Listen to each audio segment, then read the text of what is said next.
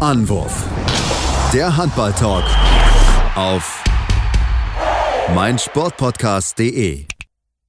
Hallo und herzlich willkommen zu einer neuen Ausgabe von Anwurf, eurem Handball-Talk auf meinsportpodcast.de. Mein Name ist Sebastian Mühlenhoff und ja, die Hauptrunde, sie ist jetzt quasi schon zu Ende. Heute am Mittwoch sind wir kurz vor dem letzten Spieltag in der Hauptrundengruppe 1, denn die Hauptrundengruppe 2 ist jetzt nach dem Spiel gestern schon entschieden.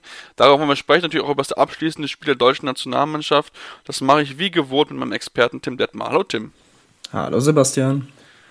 Ja, Tim, lass uns wieder mit dem deutschen Spiel anfangen. Ähm, das Positive, glaube ich, erstmal, und glaube ich, ganz wichtig, nach diesem ganzen ja, Corona-Chaos, was es um die deutsche Mannschaft gab, dass man das Spiel gewonnen hat, 30 zu 29. War zwar zu knapp am Ende, aber trotzdem, ich glaube, der Sieg ist ganz richtig für die Moral. Das auf jeden Fall. Also, das glaube ich auch. Man geht jetzt natürlich mit dem positiven Gefühl aus dem Turnier.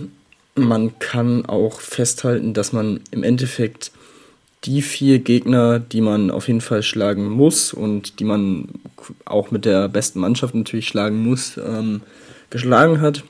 Und dann gegen die drei Teams, die vor allem natürlich jetzt in dieser Besetzung äh, auf deutscher Seite schwierig zu, zu besiegen sind, hat man dann äh, eben nicht besiegen können. Ähm, aber ich glaube, ähm, man hat gesehen, also das Schwedenspiel, da bin ich mir sehr sicher, selbst wenn da nur ein, zwei, also einen kühnen Hefner noch dazugestoßen wären oder dabei geblieben wären, hätte man dieses Spiel durchaus gewinnen können. Ich bin mir relativ sicher, dass man es wahrscheinlich sogar gewonnen hätte. Also ähm, ja, das ist dann, wenn man sich das ganze äh, Turnier anguckt, schon positiv.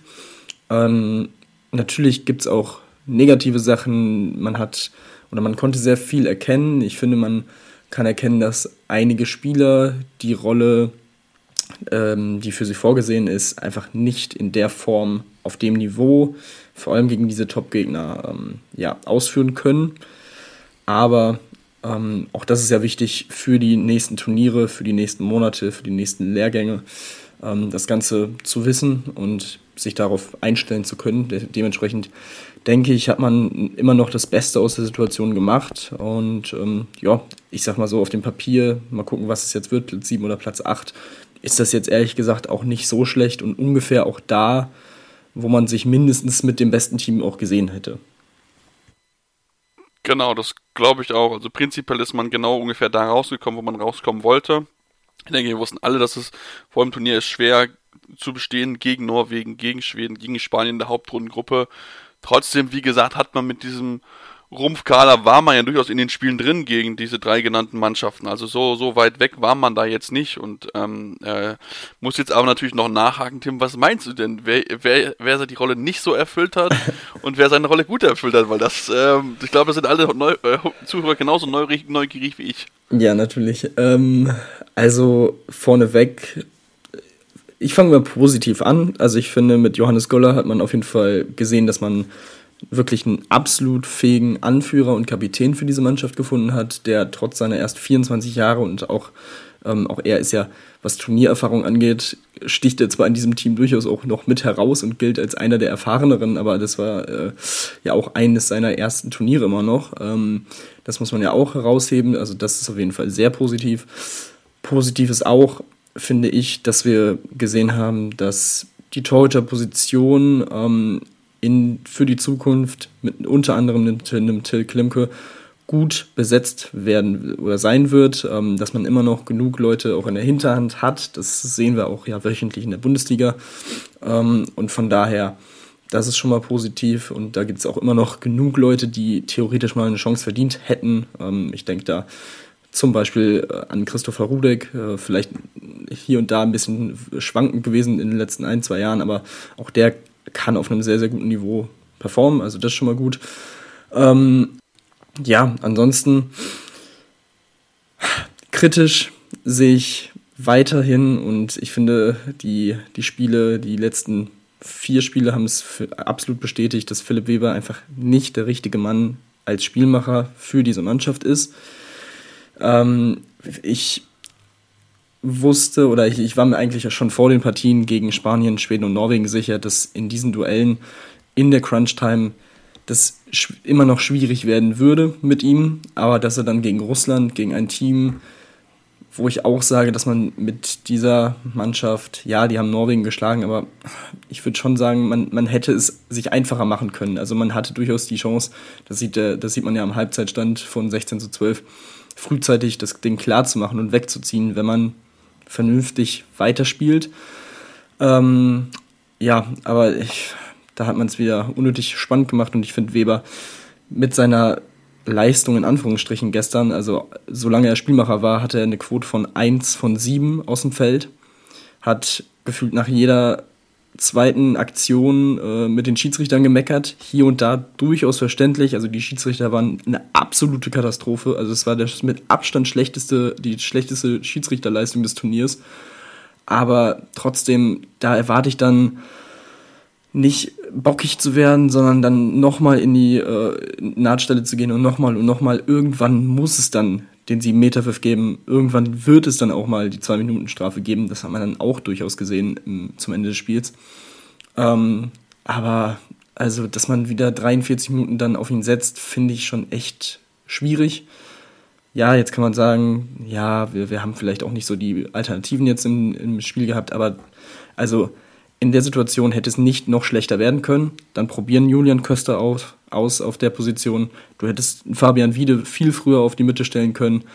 Ähm, von daher sehe ich das nicht so ganz. Und ähm, dementsprechend, wie gesagt, das habe ich jetzt auch schon mal gesagt, als Halblinker sehe ich da weiterhin Potenzial, dass er dieser Mannschaft helfen kann. Als ein bisschen anderer Spielertyp, als ein Heimann und Kühn, finde ich.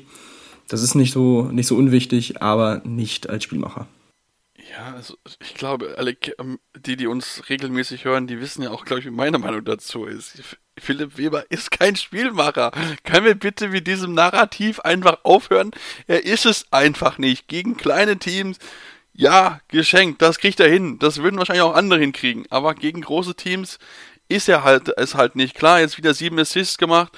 Okay, gut, hat er gut gemacht, aber seine Wurfquote von drei von neun ist einfach nicht gut genug dafür. Also er muss sich dann klare Situationen raussuchen und auch gerade gegen große Mannschaften dann halt ist er halt nicht der Anker, den man halt braucht. Er ist nicht derjenige, der dann für seine Gegenspieler Chancen kreieren kann und genau das braucht man aber. Man braucht jemanden, auf den man sich auf Mitte verlassen kann und das ist nicht Philipp Weber. Er wird es nie werden und ich kann es nicht verstehen, warum es der Bundestrainer Alfred Gislason, dem ich als einen absoluten Experten im Handballsport sehe, als absoluten Fachmann, warum er es immer noch zwanghaft versucht. Klar, natürlich, die Optionen haben jetzt in diesem Turnier gefehlt.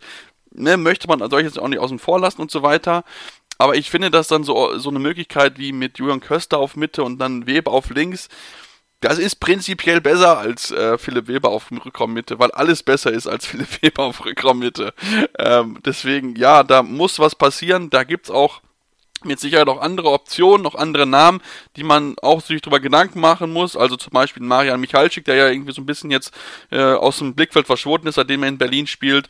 Ein Luka Witzke, der das ja gut gemacht hat. Wir hatten es ja auch schon erwähnt in unserem Podcast. Ähm, oder halt auch andere Möglichkeiten. Ein Tim Souton, wenn er wieder in Topform kommt. Ein Juri Knorr, natürlich auch noch jemand, den man da hin tun kann. Aber eins ist klar, Philipp Weber wird in seiner ganzen Karriere nie das deutsche Team wirklich auf dem Niveau auf Mitte führen können, wie es braucht, um gegen Top-Teams wie Schweden, wie Spanien, Norwegen, Frankreich, Dänemark dagegen zu bestehen. Und genau deswegen sollten wir jetzt gucken, dass bis zur Heim-EM, also in zwei Jahren, ne, sollte dann endlich wirklich jemand da sein, der das Team wirklich gut über Mitte führen kann. Und dass wir dann wirklich dann gucken, dass dann Weber der ja sowieso in der Abwehr ein Problem ist, dann wirklich nur reinkommt in der Offensive auf halb links, um mal einen Julius Kühn zu entlassen, vielleicht auch einen Sebastian Heimann, ähm, oder halt dann überlegen, ihn vielleicht sogar komplett außen vor zu lassen, weil wie gesagt, man muss halt gucken, dass man diese Angriff-Abwehr-Wechsel so gering wie möglich hält. Das ist einfach ein Trend im Welthandball dass man gucken muss, dass man beides spielen kann, weil es natürlich einfach dann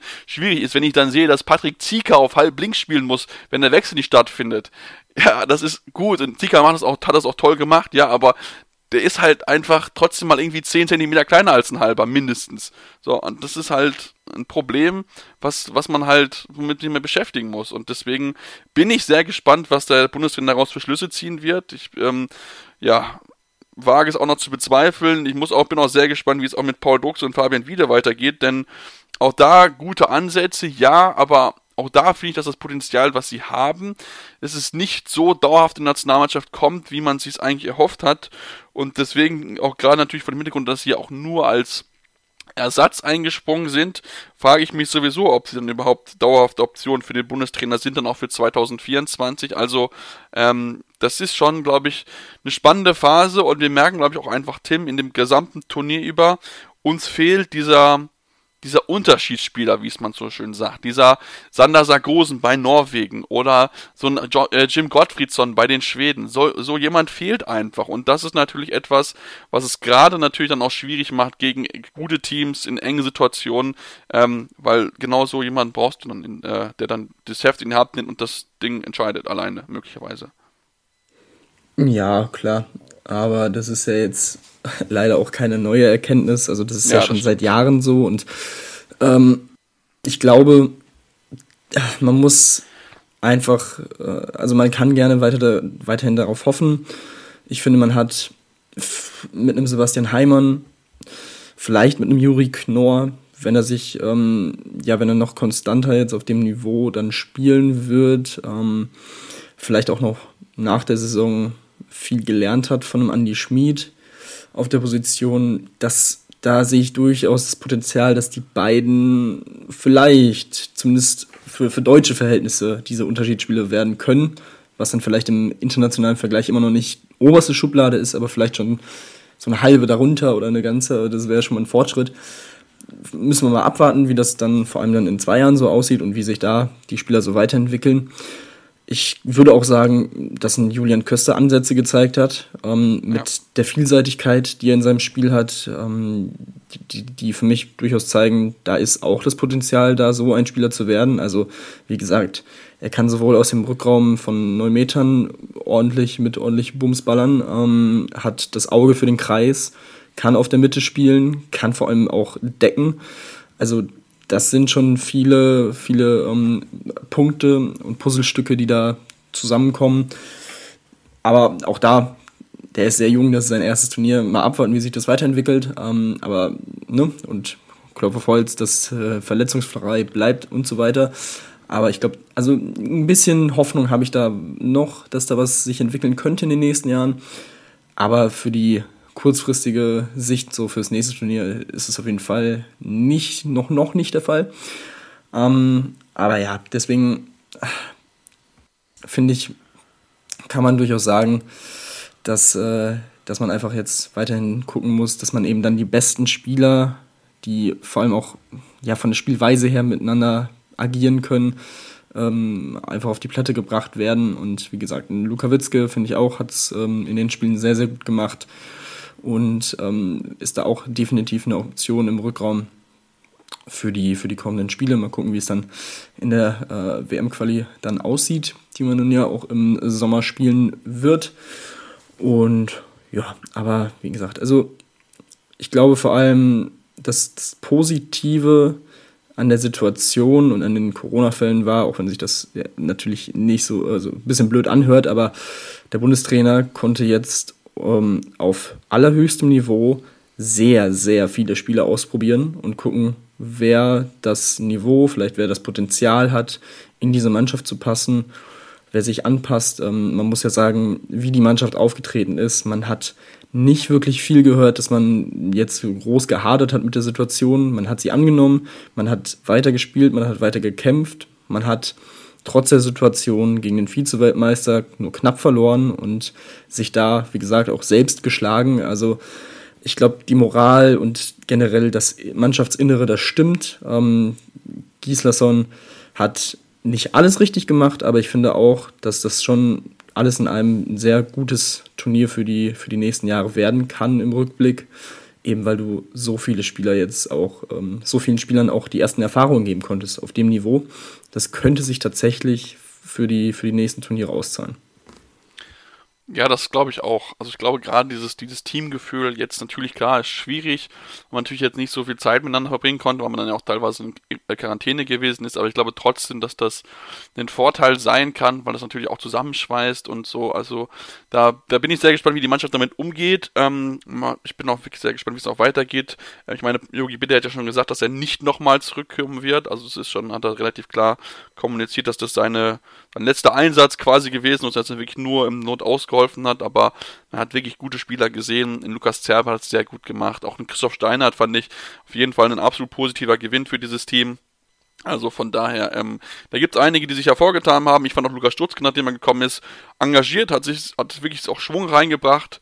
Manchmal vielleicht ein bisschen zu übermotiviert, aber ich glaube, ich trotzdem einen äh, Aktivposten, auf dem man durchaus auch bauen kann, auch gerade dann als möglichen, möglichen Backup einfach, weil er dann nicht mehr so der rein klassische Shooter wie Julius Kühn ist, aber da, wie gesagt, sind auch einige äh, Leute vor ihm auf der Position, wo er sich auf jeden Fall anstrengen muss, dorthin zu kommen, aber trotzdem vielleicht eine Option dann, falls es wirklich mal Ausfälle geben sollte, die man auf jeden Fall äh, ohne Probleme drauf zurückgreifen kann.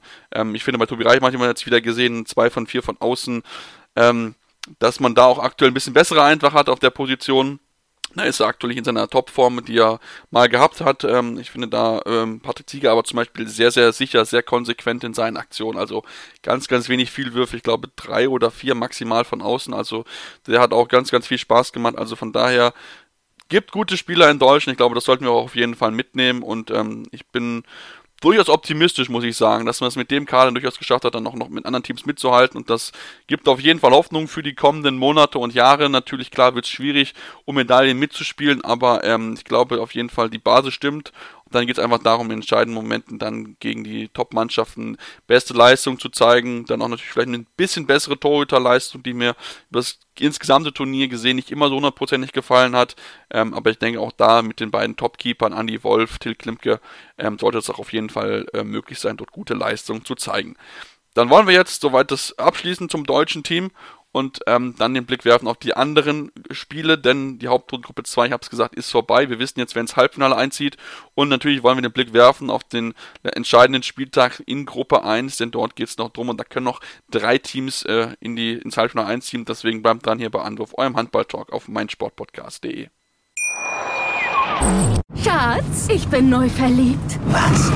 Da drüben. Das ist er. Aber das ist ein Auto. Ja, eben. Mit ihm habe ich alles richtig gemacht. Wunschauto einfach kaufen, verkaufen oder leasen. Bei Autoscout24. Alles richtig gemacht. In rund 40 Folgen habt ihr mich jetzt schon sagen hören, I want to tell you about the Beatles. Ich habe euch die Geschichten zu ihren Alben und ihren Songs erzählt, euch ihre wichtigsten Wegbegleiter und Vertraute vorgestellt und natürlich die Orte, die für die Bandgeschichte eine wichtige Rolle spielten. Habt ihr die drei bisherigen Staffeln schon durchgehört? Nein? Na, worauf wartet ihr dann noch? Rein in den Podcatcher eurer Wahl und einfach mal losgehört. Und folgt gerne auch unserem Instagram-Kanal iwtty-Beatles Podcast. Ja, und jetzt wollen wir uns mit den restlichen Spielen bei der Handball-EM beschäftigen, die es in den letzten zwei Tagen gegeben hat, also Montag und Dienstag. Und natürlich erstmal in der deutschen Gruppe bleiben, denn da haben wir schon die Entscheidung. Ähm, und da können wir sagen, dass die Spanier, Tim, sich qualifiziert haben fürs Halbfinale, haben mit 28 zu 27 gewonnen und hatten damit schon, ja, am Dienstag, am Dienstagabend schon sicher, dass sie definitiv ins Halbfinale einziehen müssen. Das war aber, das dürfen wir auch nicht vergessen, ein ganz schön hartes Stück Arbeit. Also da haben sie sich teilweise selbst das Leben schwer gemacht. Ja, absolut. Und können sich am Ende bei Rodrigo Corrales bedanken, dass sie diese Gruppe dann am Ende ja. auch gewinnen und ähm, ja, wahrscheinlich dann den Dänen aus dem Weg gehen. Mal gucken. Ähm, aber ja, das war, das war schon irgendwie ein Spiel, in dem die Spanier sich, ja, du hast gesagt, sehr, sehr schwer getan haben. Ähm, offensiv vor allem, ja, nicht so richtig ins, ins Laufen gekommen sind, haben sich dann kurzzeitig mal auf zwei, drei Tore abgesetzt in der zweiten Halbzeit, aber die Polen, ja, haben das, haben das gut gemacht, sind wieder, wieder rangekommen immer wieder und konnten dann am Ende auch wirklich noch, hatten am Ende die Chance, zwei Chancen eigentlich, das Spiel dann noch auszugleichen, scheitern dann an Corrales und ähm, ja, das ist äh, die Spanier jetzt auf einmal, also so das, das Norwegen-Spiel, was man wirklich echt nicht gut gespielt hat, dieses Spiel jetzt, irgendwie so ein kleiner, so eine kleine Leistungsstelle zum wahrscheinlich komplett falschen Zeitpunkt. Ähm, muss man mal schauen. Klar, Halbfinale und K.O.-Spiel, vor allem mit Spanien, ist das nochmal anders. Aber was man natürlich auch bedenken muss, in, in, diesem, in diesem Jahr, in diesem Turnier, hat man natürlich in der, für die Crunch-Time keinen Alex Duschebaev, der dir das Leben dann rettet. Deswegen bin ich tatsächlich noch ein bisschen äh, skeptisch, was die spanischen Finalträume so angeht. Aber ähm, ja, warten wir erstmal ab, gegen wen sie dann spielen und schauen dann da nochmal drauf. Aber wie gesagt, hm, irgendwie gerade eine Leistungsstelle, die, die ich jetzt so auch nicht unbedingt habe kommen sehen. Nee, ich auch nicht. Also da, das, das muss man, muss man schon sagen, da bin ich auch schon überrascht. Gerade auch die Wurfquote von 42 Prozent, äh, 62 Prozent so, der war doch, doch überraschend, überraschend schlecht. Also die Polen waren, waren echt gut, haben es so wirklich gut gemacht. Ähm, tolle, tolle Tore. Ich fand Piotr Jedrzak, ähm, der Halblink, hat das echt toll gemacht. Also wirklich sehr agil, ähm, immer wieder mit Körpertäuschung einfach die spanische Aus Ab Abwehr austanzen können. Ähm, hätte ich so nie erwartet. Also das war wirklich äh, ein tolles Spiel, was sie dort gezeigt haben. Die Polen wirklich alles gegeben nochmal. Ähm, hatten ja auch nichts zu verlieren. Ich meine, es war ja sowieso schon quasi eigentlich klar, dass sie vielleicht die Gruppe als letzter abschließen werden. Also von daher, ähm, ja, nochmal ein tolles Spiel gezeigt, einen guten Torhüter mit Mateusz Schembinski gemacht, 11 Paradenquote von 28% zwar nur, aber immerhin besser gewesen von den Paraden, zumindest als seine spanischen Gegenüber. Denn Corrales hat ja nur acht Bälle gehalten, aber halt die entscheidenden zwei hinten raus. Und da müssen sich die Polen auch schon ein bisschen an die eigene Nase fassen, dass sie es mit wirklich guten Winkeln nicht geschafft haben, an Corrales, der wirklich keinen überragenden Tag hatte, vorbeizukommen. Äh, Perez der Vargas auch, als einkommt, ist keinen einzigen Ball gehalten bei sieben Versuchen. Also auch da, die spanischen Leute müssen sie steigern, damit es dann im Halbfinale dann reicht, wenn sie wieder ins Finale kommen wollen, wenn sie den Titel verteidigen wollen. Aktuell mit der Leistung glaube ich, dürfte es ein bisschen schwierig werden. Hängt aber natürlich auch einfach davon ab, wenn sie, wen sie treffen. Darüber wollen wir gleich sprechen. Wollen aber uns noch den Blick werfen auf den zweiten äh, Teilnehmer in der Halbf äh, Halbfinale, der schon feststeht. Das ist Schweden. 24 zu 23 gewinnen sie. Ja, und können sich bei Norwegen bedanken, die das Spiel weggeschmissen haben. Einerseits ja, aber andererseits hat man das dann auch in der Schlussphase wirklich sehr, sehr gut und unangenehm verteidigt. Aber ja, das ist schon das Narrativ dieses Spiels am Ende. Die Norweger schmeißen eine Fünf-Tore-Führung zur Pause und eine Vier-Tore-Führung fünf Minuten vor Schluss weg und müssen sich jetzt mit dem Spielplatz fünf begnügen. Ähm, das ist schon eine wirklich ganz, ganz dicke Enttäuschung gewesen und auch eine kleine Überraschung, wie ich finde, weil bei den Schweden kurzfristig dann noch Palika und Felix Klar ausgefallen sind. Und das sind ja jetzt schon nicht gerade mal so unwichtige Spieler ja. für dieses Team. Vor allem Palika, der natürlich wieder ein überragendes Turnier gespielt hat bis dahin. Und boah, also da, da hätte ich vor dem Spiel, hatte ich schon so meine Zweifel, was, was die Schweden angeht. Und vor allem nach der ersten Hälfte, wo ja, offensiv nicht viel funktioniert hat, ähm, auch defensiv viele Lücken. Ähm, Reinkind ist sehr, sehr gut ins Spiel reingekommen, hat einen wirklich guten Tag erwischt, am Ende mit 6 von 6, wirklich ganz, ganz stark. Aber was da in den letzten fünf Minuten passiert, ist es einfach, da, deswegen ist dieser Sport so geil. Also es ist, es ist wirklich unfassbar. Die machen da wirklich diesen 5-0-Lauf. Ähm, am Ende, das muss man ja auch dann dazu sagen, hält Bergerud in diesem Spiel. Also das, das ist ja eh verrück die verrückteste Statistik. Insgesamt vier von sechs, davon drei von fünf, sieben Metern, drei sieben Meter hintereinander. Plus dann noch ein äh, Nachwurf nach einem gehaltenen sieben Meter. Ähm, du denkst dir ja, okay, wenn, wenn die Schweden so viel verballern, dann kann das auch nicht funktionieren. Und auf einmal kommt mit einem Walter Krinster ein 21-Jähriger, glaube ich, ähm, der, wie gesagt, in Berlin nicht wirklich viel Spielzeit bekommt, weil er eben einen Hans Lindberg vor der Nase hat. Und macht die Dinger eiskalt in diesen Situationen.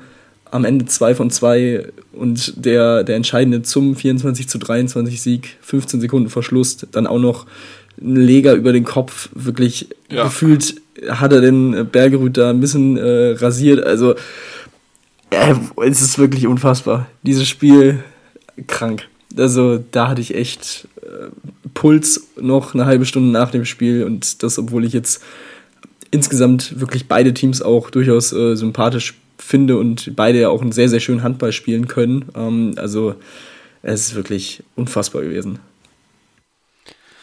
Ja, da bin ich, bin ich definitiv bei dir und das ist, ist äh, wirklich, wirklich krass. Also ich, Ich meine, ich habe dieser Simeter hat mich irgendwie an den von Hampus Wanne erinnert, als er den, den Entscheidenden geworfen hat, damit äh, Flensburg die Champions League gewinnt.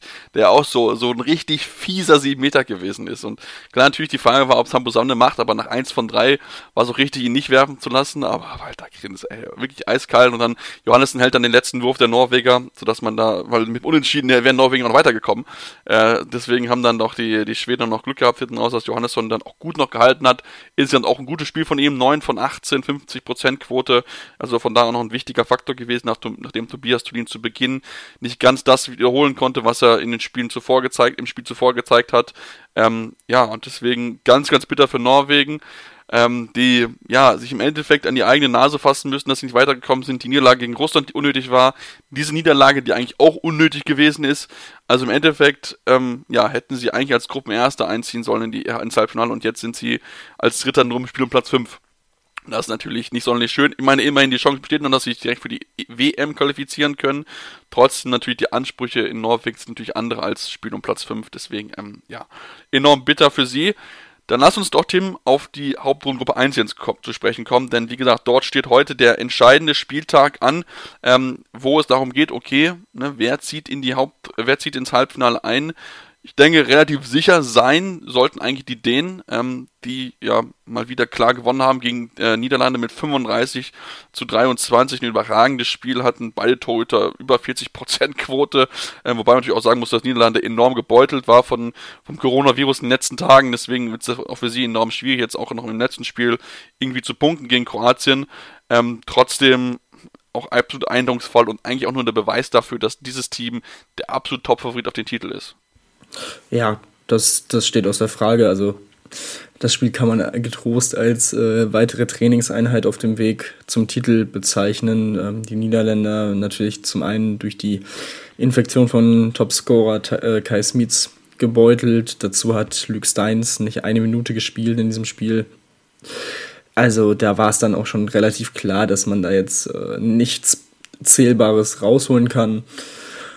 Ich denke, man wird es ähm, innerhalb des Teams so verkaufen, dass man immerhin die zweite Halbzeit nur mit drei Toren verloren hat und dementsprechend äh, ja, daraus vielleicht ein bisschen was zieht. Aber du hast es gesagt, also beide Torhüter auf dänischer Seite wieder überragend. Ähm, waren jetzt teilweise auch nicht die schwierigsten Würfe, das muss man auch dazu sagen, aber ja, also generell.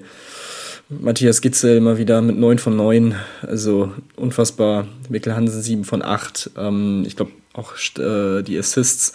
Statistiken waren auch äh, ja wirklich teilweise sehr, sehr wild. Also genau, Gitzel neun Tore, acht Vorlagen. Also unfassbar, unfassbar wirklich wieder hoch verdient dieses Ding gewonnen, äh, sich vorzeitig damit schon mal fürs Halbfinale qualifiziert und ähm, ja, jetzt wie gesagt im direkten Duell gegen Frankreich reicht ein Unentschieden, um Gruppensieger zu werden. Ähm, Nikola Jakobsen hat schon gesagt, man will ein paar Spieler schonen. Hört sich jetzt so an, als würde man das Spiel vielleicht irgendwie wegwerfen, aber dann muss man halt auch bedenken, eine, in Anführungsstrichen, B. Wen schont man? eine B7 würde halt gefühlt bei diesem Turnier trotzdem noch in den Top 5 landen. Mindestens. Da bin ich mir ziemlich sicher und deswegen äh, würde ich äh, die Dänen da gar nicht mal, also sehe ich sie weiterhin in der Lage, Frankreich zu besiegen, selbst wenn ein Hansen, ein Gitzel vielleicht gar nicht spielen. Also das ist schon, schon echt verrückt. Ja, sowieso, Matthias Gessel ist sowieso verrückt. Der hat das einen einzigen Fehlwurf bei 36 Versuchen. Der hat eine Quote von 97 Prozent als, als Schütze. Das ist brutal. So, solche Quoten dann nicht mal 7 Meter schützen. Ich habe ich mal gesehen. Das ist, das ist unglaublich, auf welchem Level der diese, diese EM bestreitet. Das ist, ist unglaublich mit dieser Präzision. Also da können wir uns echt in der Bundesliga drauf freuen, wenn er dann im Sommer kommt zu Berlin. Ähm, es, ist, es ist brutal, also wirklich brutal. Und ich glaube auch, dass sie denen auch nicht so viel schonen werden. Denn ich glaube, das hängt da sehr davon ab, wie das erste Spiel des Tages ausgeht, weil die Isländer sind ja das Team, was Frankreich noch den Einzug ins Halbfinale streitig machen kann und sie spielen am heutigen Mittwoch um 15.30 Uhr gegen Montenegro. So, und jetzt haben sie zwar knapp gegen Kroatien verloren, aber ich glaube, Tim, wenn Island gewinnen sollte, dann werden sich die Dänen mit Sicherheit nicht mit einem B-Team nachlassen wo, äh, sagen wollen, dass sie dieses Spiel hergeschenkt haben und damit Frankreich die Möglichkeit gegeben haben, hier äh, weiterzukommen. Also von daher ähm, bin, ich, bin ich sehr gespannt drauf. Wobei, nee, warte mal, wenn Island gewinnt, sind sie sowieso durch. Also von daher ist es dann ja egal im Endeffekt. Ähm, aber trotzdem, die Isländer müssen erstmal gewinnen. Ja, also klar, die Isländer haben es ähm, immer noch ein bisschen in der eigenen Hand. Also sie müssen es auf jeden Fall gewinnen, das ist klar. Dann hätten sie bei einer französischen Niederlage gegen Dänemark den Platz im Halbfinale sicher als Gruppenzweiter. Aber Frankreich, wie gesagt, reicht auch dann ein Punkt ähm, gegen Dänemark, um, um weiterzukommen auf jeden Fall. Ähm, ja, bittere Niederlage für die Isländer, die das Spiel gegen Kroatien auch definitiv hätten gewinnen können, wenn nicht sogar müssen. Äh, aber ja, das war ein unfassbar schönes Spiel für, für Torhüter, Liebhaber. Äh, Viktor Hallgrimsson, 11 Paraden, 35 Prozent. Ivan Pesic, 13 Paraden, 37 Prozent. Es gab eine Sequenz, da hat, ähm, ich glaube, Hallgrimsson einen Ball weggenommen, Tempo-Gegenstoß oder erweiterter Gegenstoß der Isländer, Pesic hält, nochmal erweiterte Gegenstoß der Kroaten, Hallgrimsson hält und das innerhalb von gefühlt 30 Sekunden. Es war einfach ein Fest. Ähm, das war wirklich sehr, sehr schön. Ähm, ja, man hat in dem Spiel dann schon gesehen, dass vielleicht ein, ja, ein Palmerson gefehlt hat, der dann in dieser Crunch-Time, wo es knapp wurde, nochmal so ein bisschen die Verantwortung übernimmt. Ähm, man hat natürlich viel mit zwei Linkshändern wieder gespielt, mit äh, Magnusson Christiansson und Vigo Christiansson hatte leider nicht so den besten Tag mit 0 von 6. Das ähm, ja, hat, dann, hat dann gereicht für die Kroaten, das Ding zu gewinnen. Und dementsprechend ist man jetzt in dieser Situation ähm, auf isländischer Seite und man muss Montenegro auch erstmal schlagen. Ja, die haben jetzt deutlich gegen Frankreich verloren, aber ja, die, die sollte man, vor allem wenn sie mit in Fahrt kommt, nie ähm, ja, unterschätzen. Vor allem, weil es für Montenegro auch noch um, um, Platz, um das Spiel um Platz 5 geht. Also wenn die gewinnen, sind sie, wenn ich es jetzt richtig im Kopf habe, quasi relativ sicher Dritter in dieser Gruppe. Also ja, außer die Niederländer, ja, äh, ja, außer, außer die Niederländer schlagen Kroatien, weil dann wird es, also das wäre wild. Wenn Montenegro und die Niederlande gewinnen gegen ähm, Island und Kroatien, haben Island, Kroatien, Montenegro und Niederlande vier Punkte. Das heißt, es gäbe einen Vierervergleich um diesen dritten Platz in dieser Gruppe. Da will ich jetzt äh, nicht irgendwie noch die Rechenspiele rausholen, ähm, aber so viel kann man sagen, wenn Montenegro gewinnt, und äh, Kroatien gewinnt, gibt es den Dreiervergleich mit Montenegro, Kroatien und Island. Montenegro hat gegen beide dann gewonnen. Dementsprechend wären sie auf jeden Fall Dritter. Und dementsprechend geht es um die direkte WM-Qualifikation, du hast es gesagt. Ähm, denn der, der Sieger des Spielplatz 5 qualifiziert sich für die nächste WM. Also da ist dann noch ordentlich was drin für die Montenegriner. Also das ist jetzt auch keine leichte Aufgabe in diesem ersten Spiel heute. Ähm, ja, also wirklich sehr, sehr viel drin in diesem letzten Spieltag. Oh, das, äh, das, wird, das wird interessant. Auf jeden Fall. Und ich möchte es jetzt nochmal auflösen. Ich habe mir extra nochmal eine Tabelle rausgenommen. Also es kann maximal ein Dreiervergleich werden. Also, äh, weil Kroatien, Montenegro und Niederlande haben beide nur zwei Punkte. Das heißt, egal wer gewinnt, es könnte höchstens, wenn Island verliert, höchstens ein Dreiervergleich dann um, Gruppe, um Platz 3 werden. Natürlich die Isländer möglichst verhindern wollen, denn sie wollen natürlich noch möglichst noch ins Halbfinale. Aber wie gesagt, aufgrund der Corona-Fälle, die sie ja immer noch haben, ähm, und ich weiß nicht, wie das, wie die Chancen stehen, dass da jemand zurückkehrt, wird es natürlich enorm schwierig, ähm, weil, wie gesagt, Montenegro echt ein tolles Turnier spielt. Den Boja Simic, der auch gegen Frankreich wieder gut gehalten hat. Thema, das darf man auch nicht vergessen. Ne? Wieder äh, 13 Paraden, wieder eine enorm hohe äh, Prozentzahl gehabt, mit 30 Prozent zwar nur, aber trotzdem ein tolles Turnier. Spielt er bisher. Ähm, und dann lassen wir jetzt noch zu Frankreich kommen, die wir ja, die wir ja noch bisher nur kurz angesprochen haben. Ja, wie gesagt, man hat klar gewonnen. Das natürlich, gibt natürlich Selbstvertrauen gegen Dänemark, aber es wird natürlich trotzdem in Besetz, Bestbesetzung enorm schwierig, dort, dort zu bestehen. Ja, das, das auf jeden Fall. Ich bin sehr gespannt, wie sie auftreten. Es wird natürlich wie in jedem Handballspiel, aber wie gesagt, vor allem bei den Franzosen gefühlt darauf ankommen, wie die Torhüter performen. Ähm, man hat gesehen, dass Gerard alles in allem sehr, sehr gut war bisher bei diesem Turnier, auch Pandor. Jetzt im Spiel gegen Montenegro mit 10 Paraden, 36 Prozent. Das ist ähm, ja wirklich elementar, vor allem natürlich äh, oder umso mehr, wenn man auf der anderen Seite Landin und Möller hat, wo es quasi garantiert ist, dass einer von beiden mindestens mal 35 plus Prozent ähm, äh, halten wird. Dementsprechend, ja, äh, die Kamem, der finde ich bisher dem Turnier relativ unauffällig war. Ähm, kam jetzt gut rein mit 7 von 10 und hat ein gutes Spiel abgeliefert gegen Montenegro. Das wird auch wichtig sein, dass er ähm, wirklich ja, in Bestform auftritt. Aber ja, wie gesagt, ich glaube, das wird eine sehr, sehr schwierige Aufgabe für die Franzosen, selbst wenn die Dänen ein paar Spieler äh, schonen sollten. Ähm, aber auch das äh, weiß man aus den letzten Jahren, gefühlt Jahrzehnten. Die Franzosen können äh, an einem sehr guten Tag und an einem guten Tag auch jeden, jeden schlagen. Von daher, wie gesagt, 20.30 Uhr das Spiel, ähm, das ist echt, äh, ja, das, das wird auf jeden Fall ein ordentlicher Leckerbissen, wie ich finde. Und ich bin, bin sehr gespannt drauf. Ja, Genau, das wird auf jeden Fall eine spannende, spannender Spieltag heute nochmal werden. Also von daher unbedingt einschalten, ähm, dass, wir da, dass ihr euch da auf jeden Fall informiert, ähm, weil wie gesagt, da ist noch einiges möglich. Ähm, damit wollen wir jetzt den, den Blog kurz für Handball EM schließen, denn es gibt noch ein, zwei Meldungen, die, die wir noch kurz sprechen wollen. Ähm, denn natürlich gibt es auch wieder Meldungen von Rennecker Löwen, die jetzt noch jemand verpflichtet haben für die kommende Saison, aber jetzt nicht mehr für die aktuelle, sondern für die nächste.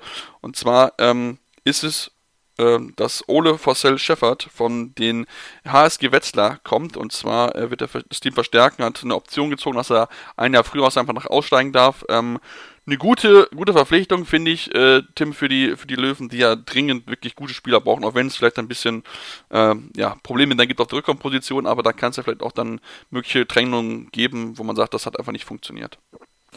Absolut. Ähm, wirklich ein guter Spieler, der sich äh, in den vergangenen Jahren weiterentwickelt hat in Wetzlar, wie, wie so einige vor ihm das auch schon getan haben. Und ja, wir haben schon vorhin über dieses Anforderungsprofil in der aktuellen ähm, Zeit, im aktuellen Zeitalter des Handballs gesprochen, dass man möglichst versucht, Abwehr-Angriffwechsel ähm, so stark zu minimieren, wie es geht. Und das erreicht man mit ihm auf jeden Fall auch ähm, mit Ole Fossel Schäfer, der auf, auf beiden Seiten des Balls wirklich gut agieren kann und ähm, ein sehr wichtiger Part werden kann. Dementsprechend ähm, ja, sehr, sehr wichtig. Ähm, vor allem natürlich äh, mit dem Andi Schmid-Abgang äh, braucht man umso mehr nochmal Optionen im Rückraum. Und ähm, ja, wie gesagt, das ist ein Spieler, der, finde ich, auf dem Niveau, auf dem sich die Löwen dann ähm, zumindest demnächst dann wieder sehen und da, was sie dann anpeilen mit Top 5, Top 6, das, ähm, ja, da, da wird auf jeden Fall deutlich weiterhelfen. Auf jeden Fall, da bin ich, bin ich auch absolut bei dir. Ähm, wirklich eine tolle Verpflichtung. Äh, eine Verpflicht Nachverpflichtung für die aktuelle Saison haben hingegen der HC gegen der HC Erlangen gemacht. Sie holen sich mit sofortiger Wirkung Kim Sonne Hansen von ähm, dänischen Erstligisten Riebe Eisberg. Und Kim Sonne Hansen wird dem einen oder anderen mit noch was sagen. Er hat ja in Kiel gespielt und war dann 2015 bis 2019 bei der GWD Minden. Also von daher hat er ein bisschen Bundesliga-Erfahrung etwas überrascht, dass er jetzt so spontan kommt und ob es wirklich so ein international erfahrener Torhüter ist, wie es angekündigt wird, wage ich auch ein bisschen zu bezweifeln, Tim.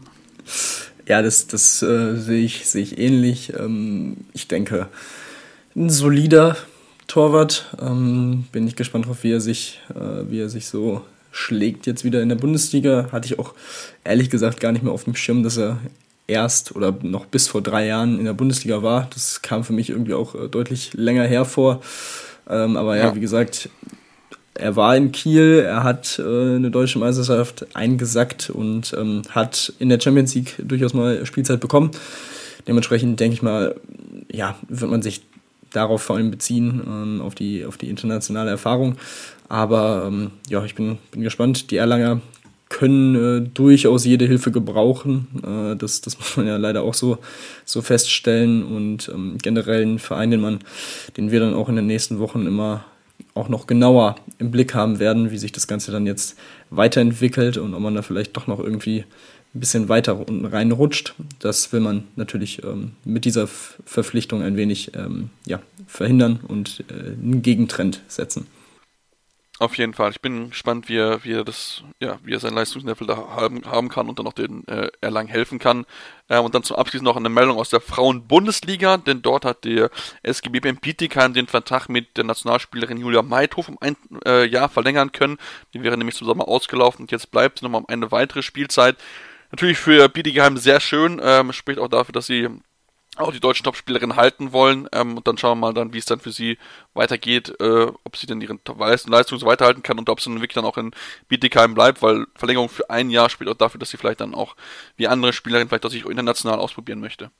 Ja, ich glaube, das ist äh, den Verantwortlichen auch durchaus klar, dass man sie auf kurz oder lang durchaus auch an einen Top-Team aus dem Ausland dann verlieren wird. Ähm, Markus Gaugisch, der Trainer der Bietighammer, hat auch gesagt, dass sie wirklich das größte deutsche Talent auf dieser Position ist. Ähm, von daher denke ich, weiß man schon, was da demnächst oder dann vielleicht nach Erfüllung des neuen Vertrages dann blühen könnte. Ähm, aber ja, ähm, durchaus schon sich gut entwickelt, äh, in der Nationalmannschaft eingelebt, ähm, ein positiver Aktivposten auf jeden Fall gewesen, auch beim, bei den letzten Turnieren aber auch noch definitiv ähm, Potenzial, was, was die Leistung angeht und Potenzial nach oben.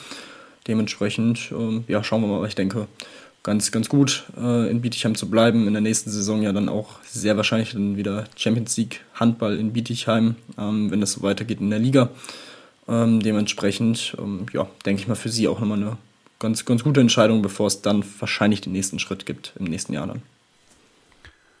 Ja, da bin ich, bin ich absolut bei dir, genau. Und damit wollen wir unseren heutigen Talk beenden, unseren heutigen Podcast. Wir hoffen euch, dass es euch gefallen hat. Wenn es euch gefallen hat, natürlich gerne eine Rezension lassen bei Spotify oder auch bei iTunes. Ihr dürft uns gerne Feedback schreiben was hat euch gut gefallen, was, woran sollen wir arbeiten, was sind Themen, die wir vielleicht auch gerne dann nach der Handball-EM mal auch angehen sollten, weil dann gibt es natürlich wieder mehr den Blick auf den deutschen Ligenhandball und den europäischen Vereinshandball, der jetzt so ein bisschen auch gerade bei den Frauen ein bisschen außen vor gelassen ist, weil halt die Handball-EM so ein bisschen alles überstrahlt. Ähm, ansonsten dürft ihr uns gerne auch natürlich folgen. Bei Twitter gibt es die Möglichkeit bei Tim, mit dem Handle tim-detmar23. Bei mir ist es seppmaß56. Ähm, und ja, genau, sollte uns weiterhin gewogen bleiben. Wir werden dann spätestens wahrscheinlich Richtung Halbfinale davon noch was machen oder Finalwochenende. Da werdet ihr dann vielleicht nochmal was von uns hören und dann auf jeden Fall dann noch nach den Finalspielen gibt es dann den aktuellen Podcast dann von uns. Deswegen uns unbedingt abonnieren, euren Freunden empfehlen und dann gibt es uns demnächst wieder hier bei Anwurf, eurem Handball-Talk auf meinsportpodcast.de. Anwurf. Der Handball-Talk auf meinsportpodcast.de. Schatz, ich bin neu verliebt. Was? Da drüben. Das ist er. Aber das ist ein Auto. Ja, eben. Mit ihm habe ich alles richtig gemacht. Wunschauto einfach kaufen, verkaufen oder leasen. Bei Autoscout24. Alles richtig gemacht. Wie baut man eine harmonische Beziehung zu seinem Hund auf? Puh, gar nicht so leicht. Und deshalb frage ich nach, wie es anderen Hundeeltern gelingt, beziehungsweise wie die daran arbeiten. Bei Iswas Dog reden wir dann drüber. Alle 14 Tage neu mit mir, Malte Asmus und unserer Expertin für eine harmonische Mensch-Hund-Beziehung, Melanie Lippisch. Iswas Dog mit Malte Asmus. Überall, wo es Podcasts gibt.